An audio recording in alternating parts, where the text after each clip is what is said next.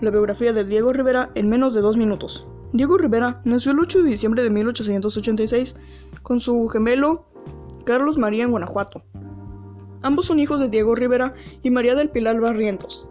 Un año y medio después de nacido, murió su hermano mientras él padecía raquitismo. En 1892 se trasladó, se trasladó a la Ciudad de México con su familia. Estudió en la Academia de San Carlos y en el taller del grabador José Guadalupe Posada, cuya influencia fue decisiva. En la Academia de 1896 a 1902, donde tomó clases con otros artistas famosos, la abandonó a los 16 años debido a que el sistema de enseñanza solo estaba dirigida a la reproducción fiel de los objetos. Luego, desde 1907 a 1921, estudió pintura en Europa. En 1921, Diego regresó a México donde participó en el renacimiento de la pintura mural, iniciado por otros artistas y patrocinado por el gobierno.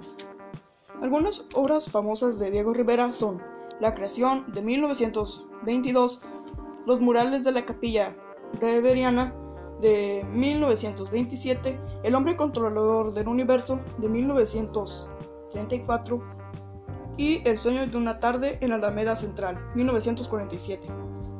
Esto fue para la clase de artes.